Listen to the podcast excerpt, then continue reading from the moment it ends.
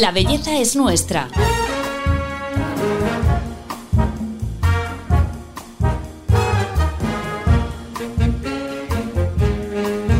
Un podcast de Telva. Porque comprar un producto cosmético se ha convertido en una verdadera hazaña y leer las etiquetas de los envases en misión imposible. Que si retinol al 0,5%, niacinamida, ceramidas. Algunas cremas llevan incluso cannabidiol, sí, sí, del cannabis. Pero, ¿qué debe tener un producto para ser eficaz? Hoy nos lo cuenta uno de nuestros divulgadores científicos favoritos en las redes sociales. Desde 2018 nos ayuda a resolver todas nuestras dudas sobre cosmética bajo el perfil de Cosmetocrítico en Instagram. Y ahora acaba de publicar libro, Manual de Cosmética Aplicada. El farmacéutico Héctor Núñez nos visita hoy en el podcast de Telva para intentar ayudarnos a entender un poco mejor esto del mundo de la cosmética. Yo soy Paloma Sancho y te doy la bienvenida al podcast de Telva, Héctor. Hola, Paloma. Menuda presentación más hecho, ¿no? Ni mis padres. Que nada, muchas gracias eh, por acogerme hoy en vuestro podcast y vamos a ver si logramos dar un poquito de luz a este mundo que resulta tan complicado, sobre todo últimamente de la cosmética, para que por fin la belleza y la cosmética sea nuestra. Sí, porque, bueno, es que cada vez es más difícil. Yo tengo la sensación de que antes era más fácil comprar una crema. Sí, hombre. También hay que tener en cuenta eh, que no sé yo si eso de decir que cualquier tiempo pasado era mejor es tan bueno, porque al final es un poquito, eh, pues oye, me gusta quedarme en lo simple, un poquito en la ignorancia, entre comillas, vamos a llamar ignorante a la gente. Pero eh, sí que es verdad que, como en todas las áreas y con el auge de Internet, redes sociales, la gente quiere saber más sobre cosmética y sobre cualquier otro área relacionado con la salud o deportes o lo que te interese, historia, pero eh, sí que hay que tener claro que tenemos que mm, saber a qué fuentes acudimos, quitar un poquito la paja y eso es lo más difícil, sinceramente. Y si realmente te interesa la cosmética, esto es como la vuelta al colegio, eh, pero con una vuelta de tuerca. Nos toca sentarnos, estudiar, no memorizar, pero sí intentar eh, entender y comprender. Y eso creo que es lo más, lo más difícil, que al final requiere un poquito de dedicación. No es a la me fío de lo que cualquiera me dice y ya está.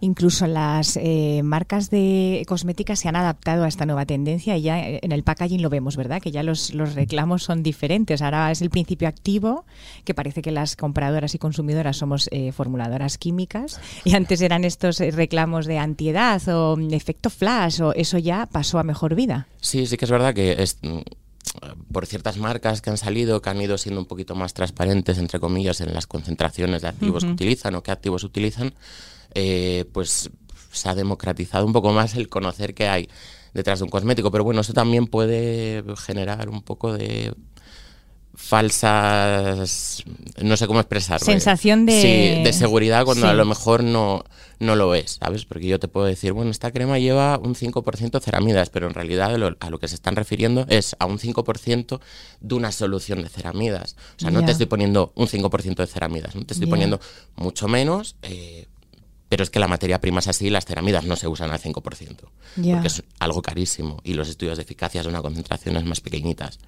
Claro, yo justo te iba a preguntar eso, que hasta qué punto nos podemos fiar de eh, cuando compramos un producto que lleva lo que dice llevar.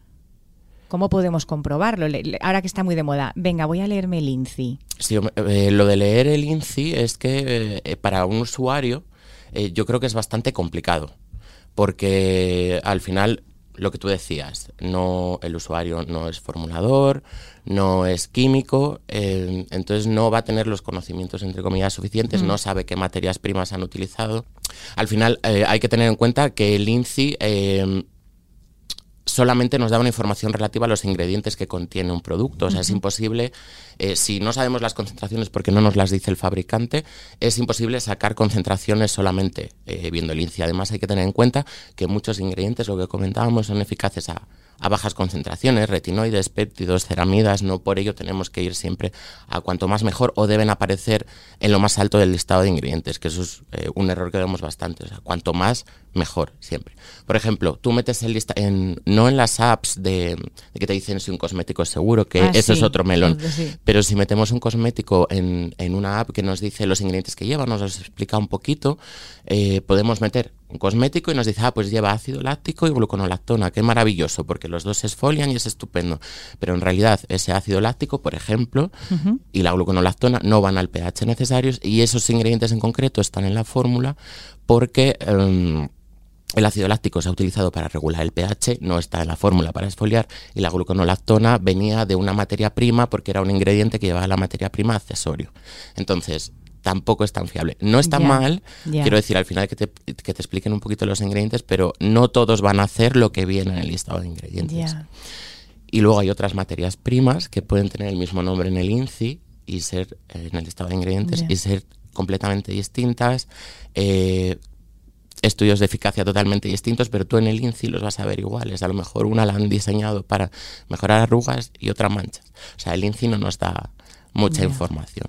Y luego está pues eh, la famosa regla del fenoxietanol. Yo no sé si se la has oído. No, ¿qué, qué, El fenoxietanol es conservante que se suele, máximo 1% se utiliza eh, que es lo permitido, y la gente dice, vale, pues entonces para saber lo que está por debajo del 1%, me fijo si lleva fenoxietanol. Ah. El fenoxietanol eh, estará al 1%, pero no es así, se puede poner al 0,9. Ese fenoxietanol eh, puede ser de los conservantes de las materias primas, no del propio cosmético, entonces aparecerte ahí el último, pero porque está a muy poquita concentración, porque es el conservante de las materias primas, entonces no te da ningún ninguna pista. Madre mía. Entonces, ¿cómo sabemos realmente si un cosmético es bueno y funciona? Porque me va bien. O sea, tenemos que volver a ese básico o, el laboratorio que está detrás o lo he comprado en farmacia, ¿no? En el supermercado. No lo puedes saber.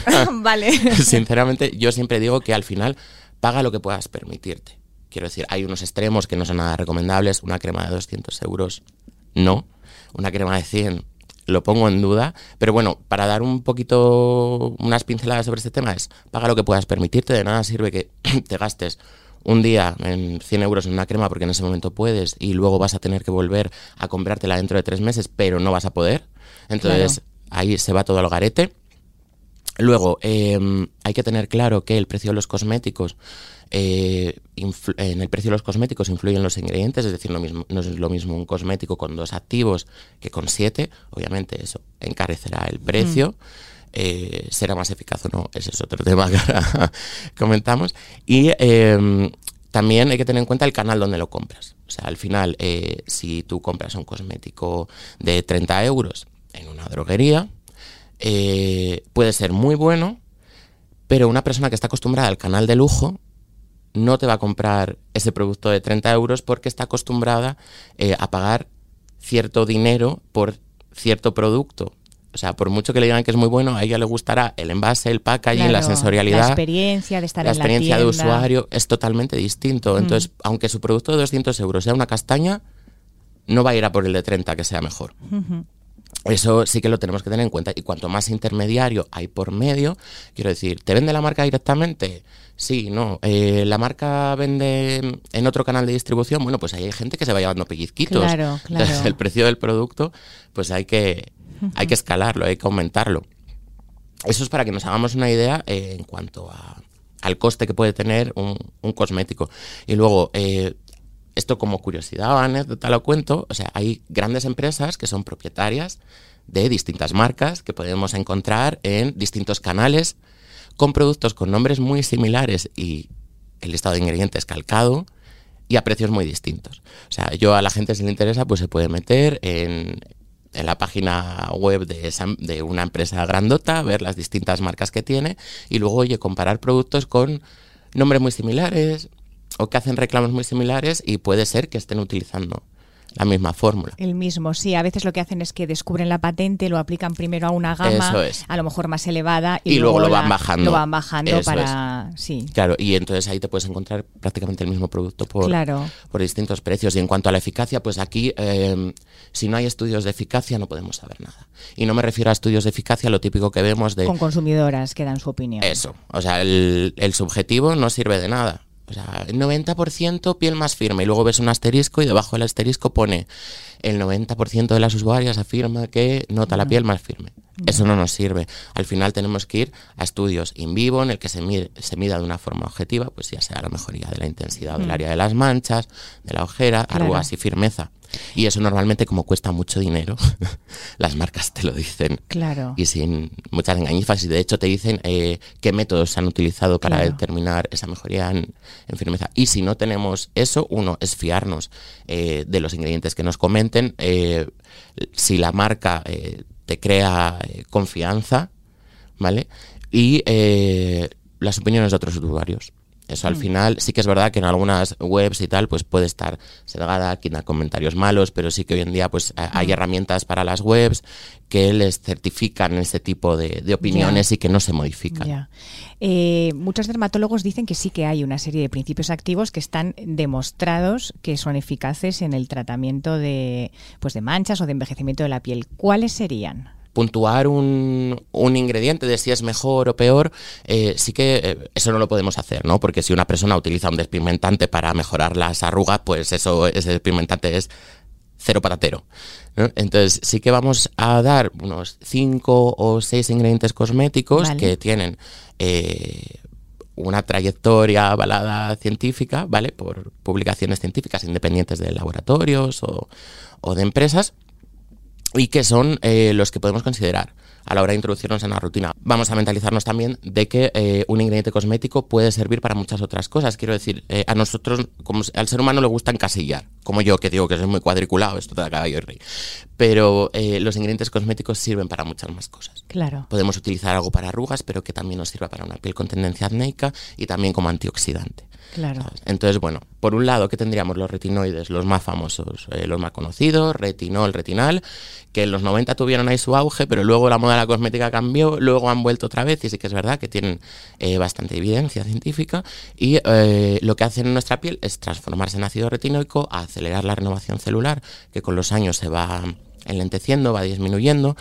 También estimulan la síntesis de colágeno y elastina en la dermis, que por ello también nos van a ayudar a mejorar arrugas y tienen un efecto despigmentante inhibiendo la formación pues, de la enzima que se encarga de, de formar el pigmento. Por, por lo tanto, nos van a ayudar a mejorar arrugas, firmeza, la superficie cutánea, las manchas eh, y los podemos utilizar también en pieles con tendencia acnéica porque al acelerar esa renovación celular previenen la formación de, de microcomedones. Entonces, como ves, podemos utilizarlo prácticamente para casi todo, entre comillas.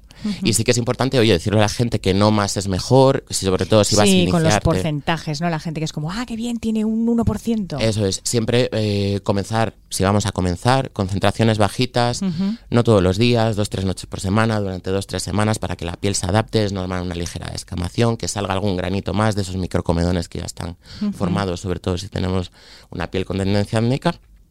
Y luego ir aumentando poquito a poco, pero siempre concentraciones bajas, ir aumentando el número de aplicaciones y luego ya subir o no, depende con lo que hayas empezado. Yo siempre recomendaría, pues oye, empieza por un 0,1, 0,2 y luego ya sube a un 0,3, no es, no es necesario.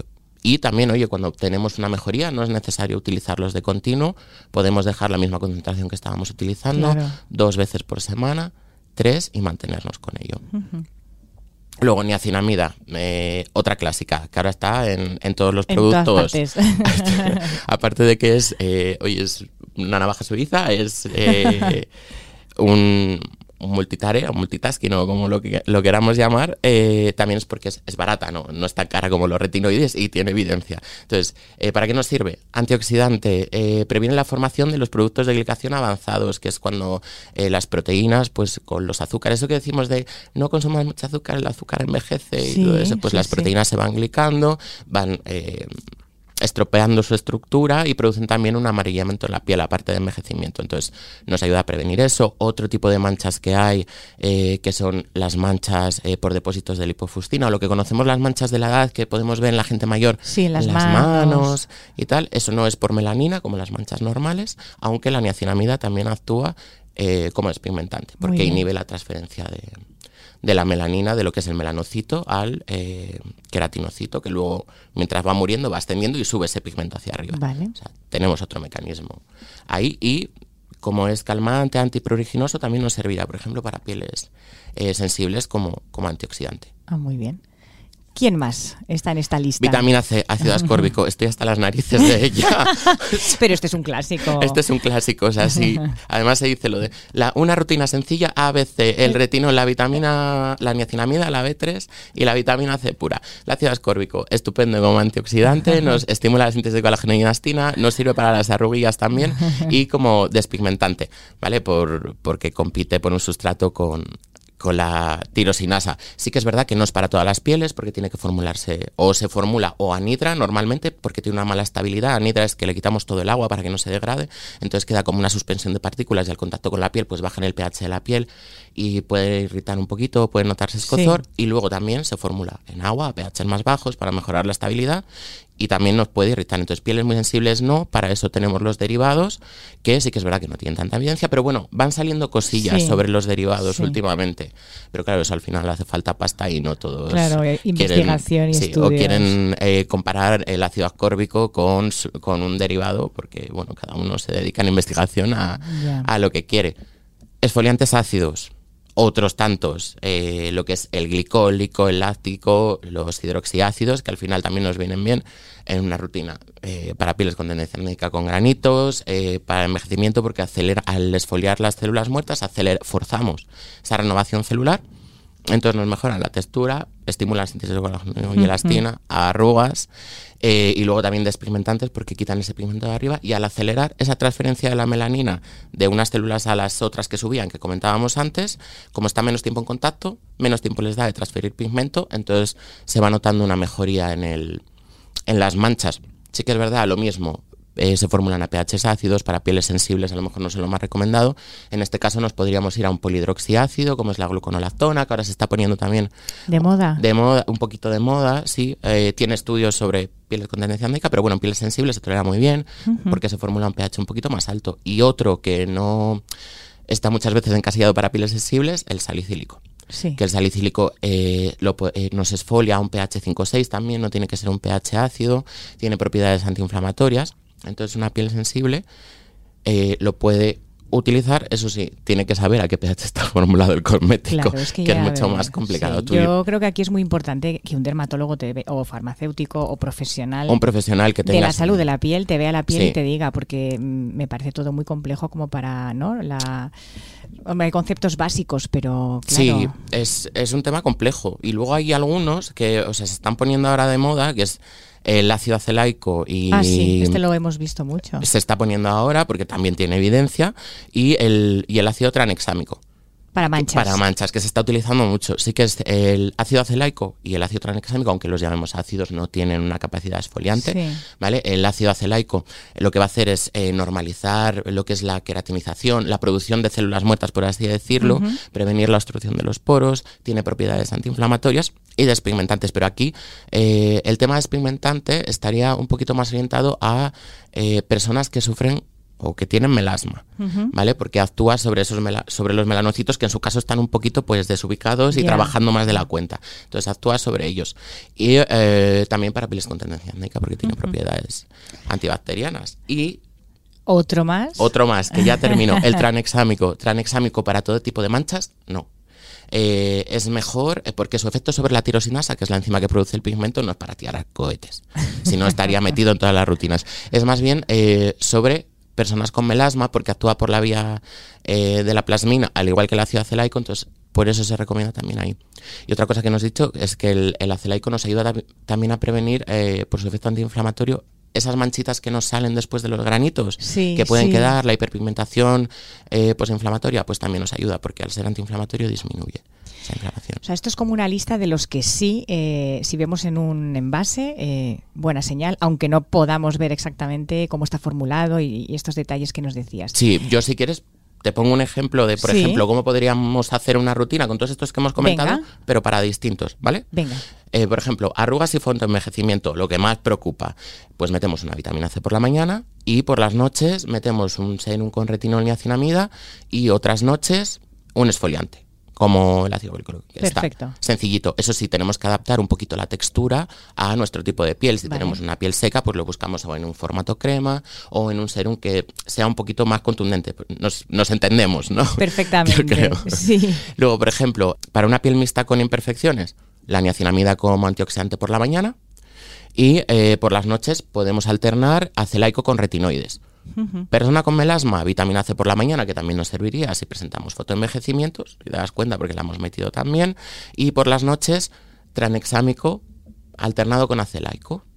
Y si tenemos rojeces, pues oye, niacinamida, otra vez por las mañanas eh, como antioxidante mañanero y eh, por las noches hace laico contra exámico alternado para mejorar las rojeces. Bueno, muy muy sencillo. Es sencillo cuando te lo cuentan, pero si no cuando yo estaba la Todo el mundo tomando nota. Eh, esto sería lo que eso, lo que sí que tenemos que buscar en un envase. Eh, vamos a ir al otro extremo y analizar esos reclamos eh, de los que tenemos que huir porque son completamente, mm, por decirlo así, pues como un tongo, ¿no? Que también hay mucho si hay bastante reclamo deshonesto, por así decirlo, eh, tampoco subir, sí que es verdad que hay que tener claro que no son tan ciertos muchas veces como eh, nos pensamos o nos hacen eh, creer. Los más comunes, cruelty free, estamos hasta las narices de verlo cuando sabemos que en un cosmético en Europa no está permitido la experimentación animal.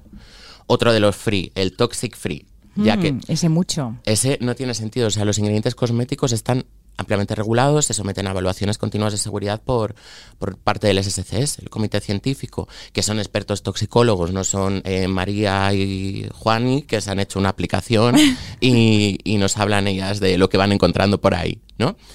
Luego, sin químicos, eh, cuando todo es química, sea natural o sintético, y eh, sí que me gustaría que a veces la gente lo confunde apto para veganos o, o, veganos no tiene nada que ver con natural. Un producto sintético es apto para veganos la mayor parte de las veces, a no, a no ser que uno de los precursores que se utilice la síntesis sea de origen animal. Claro. ¿Vale? Pero un producto vegano no va eh, o sea, un producto natural no va a ser apto para veganos. Tenemos la cera de abejas, que no, un vegano no la utilizaría, la lanoelina, que se saca de la lana de las ovejas. Entonces ahí, hmm, ahí está la trampa. Eso lo dejaríamos clarito. Y es que así últimamente no, no se han visto muchos más. Son los de siempre que van y vienen. Van y vienen y cambian de, de, formato. Sí, sí, o Five Free o cosas de estas. Igual que estamos hablando de modas en reclamos y de modas en principios activos, vamos a hacerlo sobre también las formas que tenemos de utilizar la, la cosmética. Por ejemplo, la limpieza, que ahora mismo está el foco también puesto en este paso. Pues que si eh, con una espuma, con agua micelar, con... Bueno, vamos a escuchar eh, una historia y ahora lo comentamos.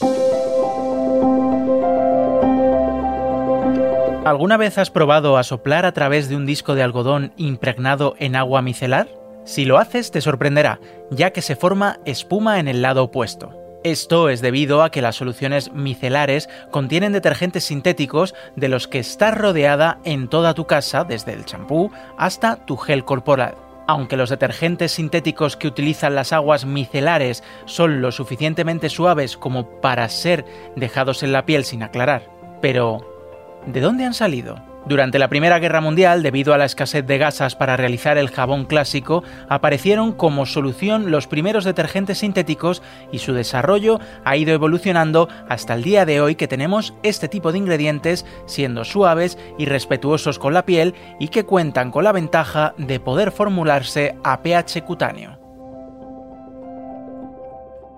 Bueno, Héctor, aquí tenemos también un supermelón, que sí con jabón, sin jabón, em, que si agua micelar sí, agua micelar no, que si hay que aclararla, que si no, que si mejor desmaquillar o limpiar la piel con eh, solo una leche, que si se te queda la piel así tirante como un, una alpargata, ¿qué, es lo mejor en el caso de la limpieza? Vale, al final eh, sí que es recomendable limpiar la piel mañana y noche, o sea, eso creo que más o menos todos lo tenemos claro, pero lo que tenemos que intentar es ser lo más respetuosos con la piel. Eh, con la limpieza. Es decir, si, un, si estás utilizando un producto y te reseca, ese producto no es para ti. tenemos que tener en cuenta que los limpiadores, además de la suciedad, eh, interaccionan con el sebo de nuestra propia piel, con los lípidos como las ceramidas y si nos pasamos se llevan cosas que no queremos. Entonces siempre, eh, regla de oro, si un limpiador te reseca, fuera, búscate otro.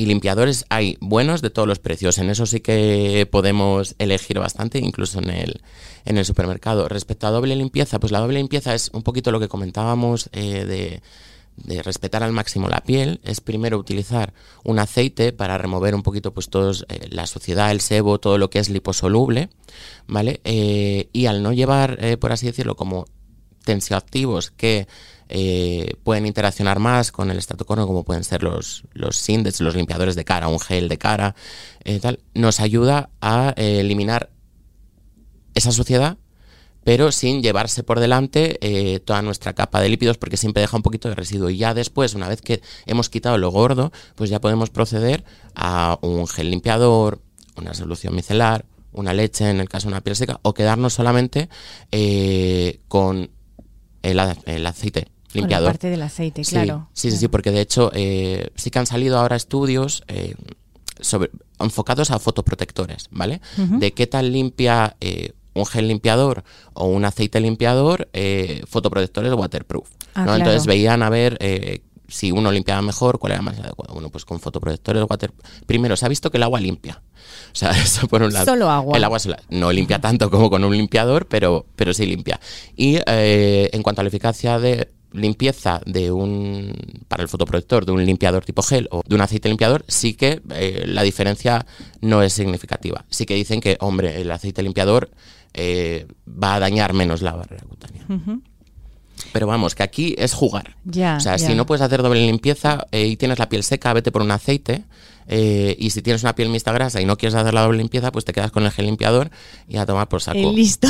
Es que a veces nos complicamos más de lo que tenemos que hacer. Es verdad. ¿Recomendable? Sí. ¿Obligatorio? Mm. No. Lo único obligatorio, fotoprotector y limpiador y arreando. Ya, pues oye, esto sí que es una rutina básica, está claro. Héctor, eh, desde tu perfil de Instagram te dedicas a desmentir un montón de bulos y demás, que la verdad es que ahora que están las redes sociales, eh, TikTok, demás, esto es un hervidero de, de, vamos, que es que tienes ahí para, para desmentir durante mm, toda tu vida. Cuéntanos a qué te has tenido que enfrentar que has dicho, pero ¿cómo es posible? Vale, mm, yo aquí sí que... para que no caigamos en ello nosotros. Sí que es verdad que yo soy un poquito viejunil en forma de ser y a mí yo no me meto en TikTok ni nada porque no, o sea, no, no, estoy acostumbrado a esa red social y es como que te da pereza. Es como, ya cerré Facebook, mm, ahora volver a Facebook, yo esto no lo entiendo. Instagram, bueno, pues me quedo en Instagram. Entonces, en TikTok eh, no abundo mucho, pero siempre eh, los clásicos. O sea, las manchas que desaparecen de un momento a otro con una crema, eso es uno de los clásicos. Eh, la mayor estafa que tenemos por delante cuando porque cuando utilizamos un cosmético incluso potente para despigmentar, para eliminar una mancha, no se va al 100%. Claro. Y ves ese tipo de vídeos, la gente se lo cree. Ya. Entonces, a mí me parece preocupante que la gente se crea que se va a eliminar una arruga, una, arruga, una mancha o los puntos negros en un segundo. Luego están las que yo llamo las farmacéuticas en potencia, o sea, que les encanta utilizar medicamentos para cosas que, que no son. O sea, por ejemplo, una crema para mejorar la circulación de las piernas usado como anticelulítico. Ese es uno de los míticos. Hemoal en ojeras. Eh, luego los de cuanto más natural mejor. Mm, si me sirve para limpiar la cocina, pues me sirve también eh, como desodorante y como exfoliante para la cara. En el caso del bicarbonato, que está por todos lados. Dentro de poco yo creo que el bicarbonato ya está para fabricar coches. Eh, porque sí, encima el bicarbonato además tiene un pH alcalino, que no es el pH cutáneo, eleva el pH de la piel, eleva el pH de la piel, nos fastidia todo lo que es la barrera cutánea. Madre mía. Y la típica, Pasta de dientes en los granos, cuando sabemos que las pastas de dientes llevan mentol y llevan tensioactivos que nos van a irritar la, la piel si las dejamos mucho tiempo en contacto. Hmm. Y encima en una piel que ya está fastidiada, por así decirlo, pues peor. pero mm, muchas más es que no tengo conocimiento, perdón, eh, por ser así. bueno, pero ahora que me estabas eh, hablando de, por ejemplo, cómo un producto puede realmente solucionar un problema, ¿no? Quitar las manchas o borrar una arruga. Aquí es donde está el límite de la cosmética, que siempre hablamos del abordaje, pues en 360, pues con el médico estético, demás, con tu dermatólogo, o sea, no solo, las cremas no hacen milagros. Entonces, ¿hasta dónde llega una crema? Tú te la pones y...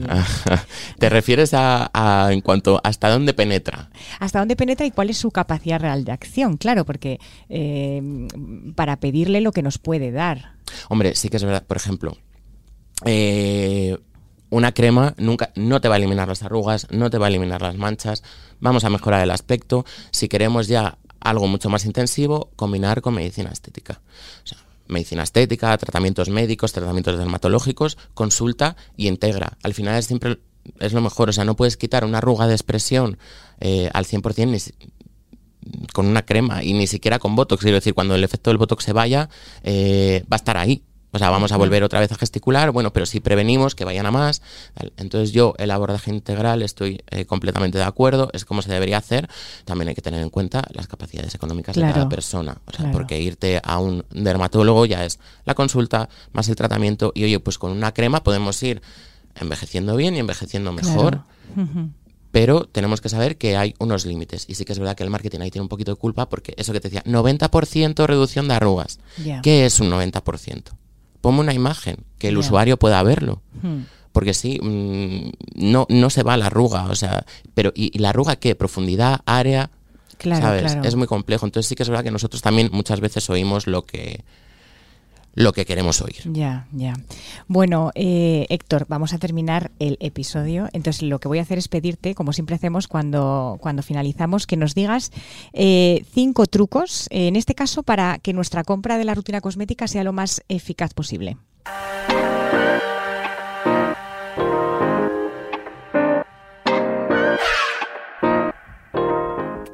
Número uno, un cosmético no es un bolso, no se cambia cada dos por tres si quieres ver resultados. Mínimo tres meses.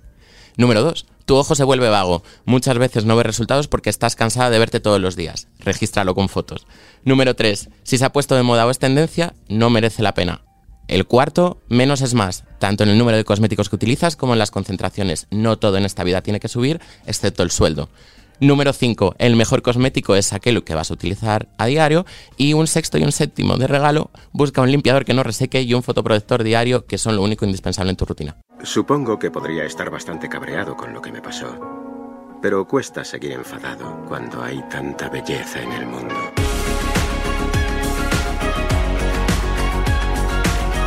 La belleza es nuestra. Un podcast de Telva. Bueno, Héctor, me ha encantado tu top 5. O sea, es que me lo voy a poner todos los días y lo voy a reenviar a todas eh, mis amigas, porque es que no puede ser. Más, has, hecho, sencillo lo que nos complicamos siempre. Sí, sí, porque al final eso es la vida, simplificar. Porque si no nos volvemos locos y vivimos para otras cosas que no son reales. Bueno, pues muchísimas gracias por haber venido al podcast de Telva. Muchas gracias, Paloma. Y a todos vosotros, pues como siempre, os agradecemos que nos escuchéis y os esperamos en el próximo capítulo de La Belleza es Nuestra.